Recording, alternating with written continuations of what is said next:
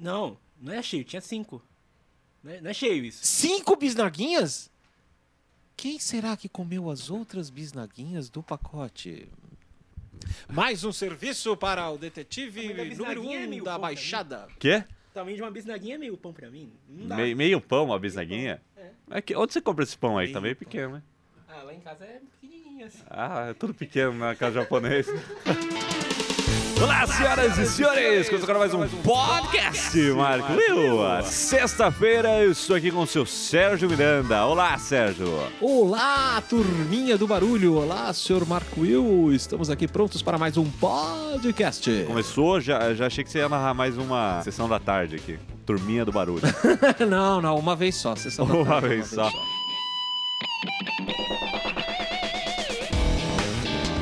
Bom, meu querido Sérgio Miranda, o papo de hoje é realidade virtual. Novamente, porque quem acompanha aqui o podcast sabe que nós já falamos um pouquinho sobre realidade virtual, onde nasceu, contamos a história da realidade virtual, né?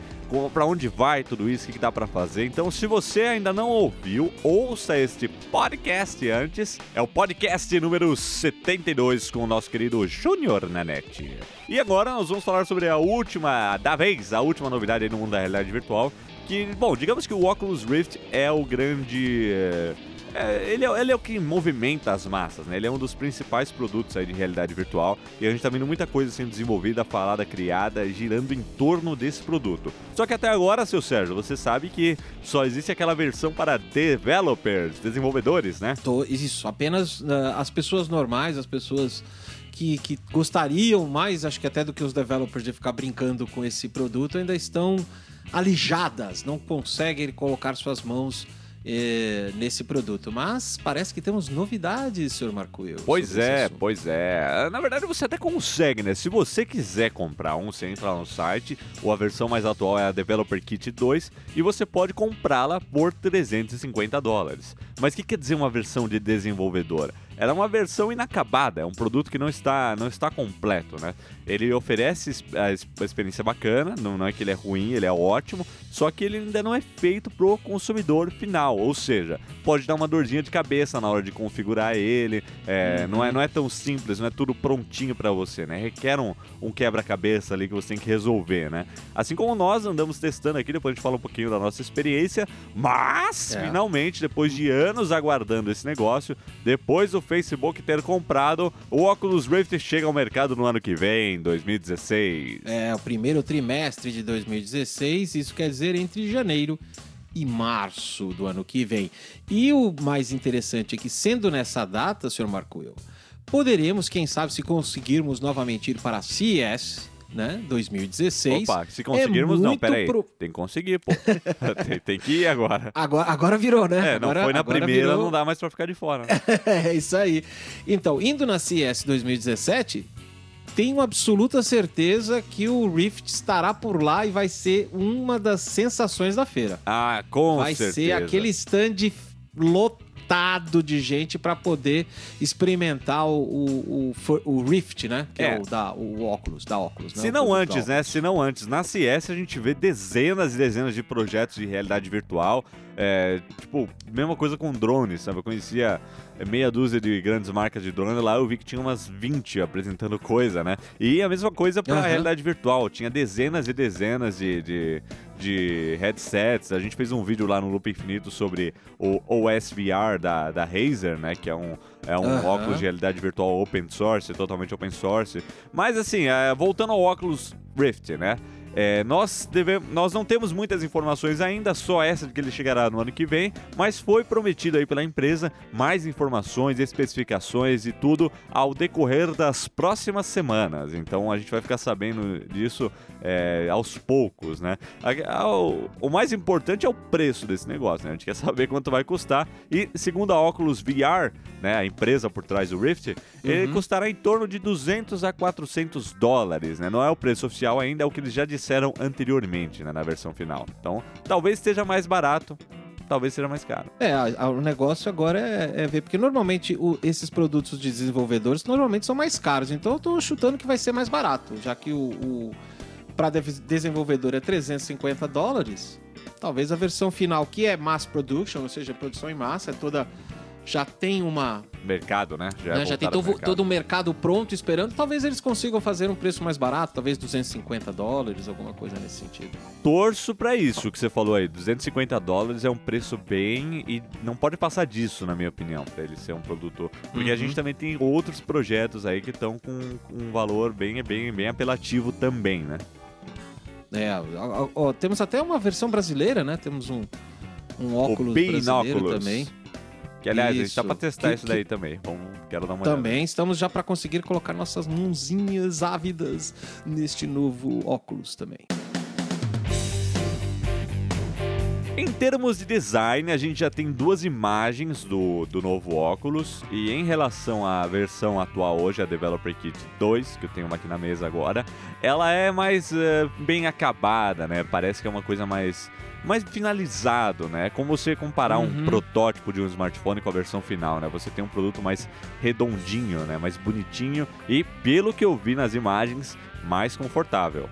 É, você viu alguma coisa nas imagens? Porque tem- tem- mandaram uma imagem de um negócio preto no fundo preto. É pior do que eu vestindo uma camiseta de Thundercats pra apresentar o Lopcast. Pô, dá pra ver só uma sombrinha. Essa fera! Nem o nome óculos dá pra ver direito. Mas a gente nota, por exemplo, que o controle na lateral ah, de distância da lente com relação ao olho aparentemente está melhor, que é só você empurrar ele, né? Tem uma chavinha. Você não precisa vir com uma chave de fenda e girar um parafuso, como é atualmente, entendeu? Então essas coisinhas que eu notei. Aham. Com certeza deve ser um produto bem melhor do que eh, a, versão que temos em mãos. Mas é, é- é uma coisa assim, eu vi vocês testando, não, sou meio né, um covarde total, não usei a. não brinquei de montanha russa, né? Como eu já disse aí no Twitter, mas o, a- o pouco que eu vi é realmente impressionante. Eu acho que esse negócio. Agora sim podemos falar de realidade virtual, é uma realidade. Que- Porque é. Antes era coisa bem tosca mesmo, agora eu tô vendo uma coisa bem legal. E antes de encerrar este papo rápido sobre realidade virtual e quando o Oculus Rift finalmente chegará nas mãos dos consumidores, falar um pouquinho da experiência que o Oculus Rift Developer Kit 2, né, o que a gente tem aqui, o que, que ele proporciona, né?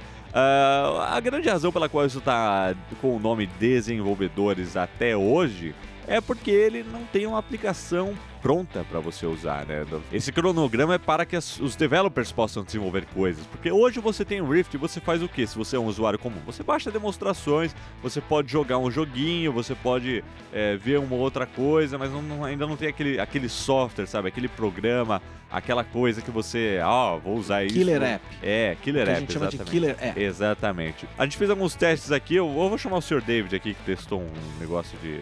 Um joguinho de terror. Vem cá, Sr. David, por favor. Co- Conte, conte a sua experiência pra gente.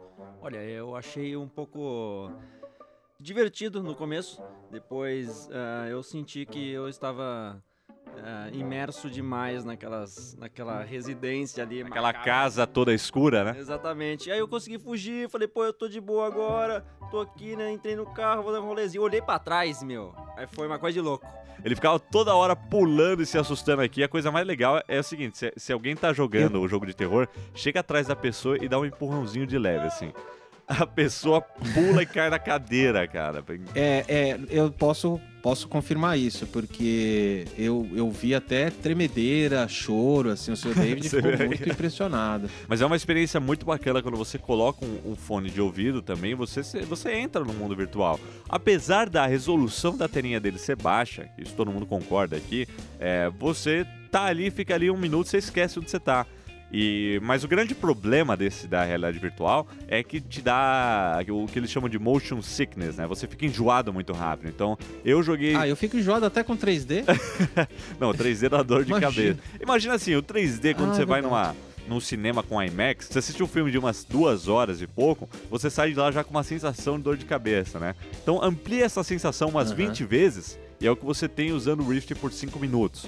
Eu joguei Half-Life 2 nele e fiquei tonto pra caramba. Fiquei uma hora meio, meio grog aqui. Putz, é, é realmente um negócio. O pouquinho que eu usei, eu usei o quê? Minuto, Você, dois? você vê uma Us- demonstração do Vortex do Doctor Who, né? é, Isso, Vortex da Tardes e tal. E, e olhar pra trás e ver aquele Vortex atrás. É muito maluco, cara. E você fica. Você, você É, fica meio. você fica meio alheio, você fica, é, você fica meio alheio do que tá acontecendo do lado de fora. É, é muito imersivo. É, você e- realmente entra no negócio ali. É, E- Putz, é uma sensação. Pra jogo deve ser um negócio absurdo, né? E os especialistas nessa área de realidade virtual já disseram que tudo que precisa para esse negócio decolar é que reduzam a essa, essa sensação de enjoo, essa dor de cabeça que dá o uso nem prolongado, o uso normal que dá, porque 5 minutos é um uso normal, você não está usando um prolongado. Imagina você usar uma aplicação por horas.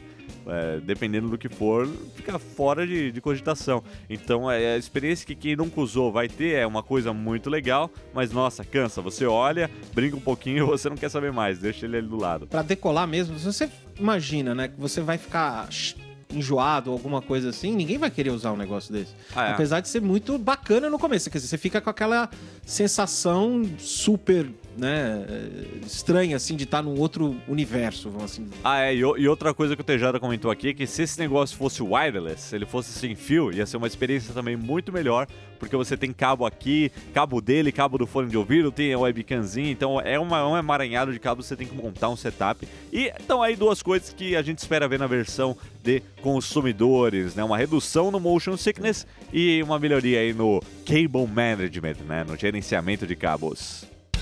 É isso aí. Bom, é isso aí, meus queridos. No podcast de hoje conversamos sobre o Oculus Rift que chega ao mercado no ano que vem e trocamos uma ideia sobre essa maluquice que é realidade virtual, tendo finalmente experimentado o Oculus Rift. Um agradecimento aqui pro senhor Breno Mazzi, que me emprestou aí o Oculus Rift Developer Kit 2 e pra galera aqui do Loop, né, poder testar, brincar um pouquinho e tá, tá bem legal essa brincadeira toda aí. E é isso aí, esse foi mais um podcast, Marco ah, Quartas e sextas às 17 horas no iTunes, no SoundCloud e em outras plataformas aí. Obrigado, seu Sérgio. Ah, eu que agradeço, senhor, por mais uma vez convidar a minha pessoa para, para participar deste tão louvável podcast, este programa. Não um programa de rádio, mas um programa Quase um programa de rádio. Um dia será de rádio, quem sabe? Um dia, um dia será de rádio, por enquanto é internetico. Muito obrigado a todos que nos ouviram até agora e um abraço a todos. Até a próxima! Até o Loopcast. Ai, Hã? ai, Aqui? Eu não ouvi. O que que você não ouviu? Eu não ouvi o seu tchau. Eu falei até o Loopcast. Até a próxima, até o Loopcast. Ah, entendi agora, o Loopcast. o Loopcast é que dia mesmo? Sábado, 11 horas. Sábados, sábados às 11, verdade. 11 horas, é. verdade. Se não atrasar de novo, que tem atrasado. Estamos tentando não atrasar, mas tá, tá difícil. Ah, não, não é, mas é, não se preocupe, as pessoas esperam. Ô, louco.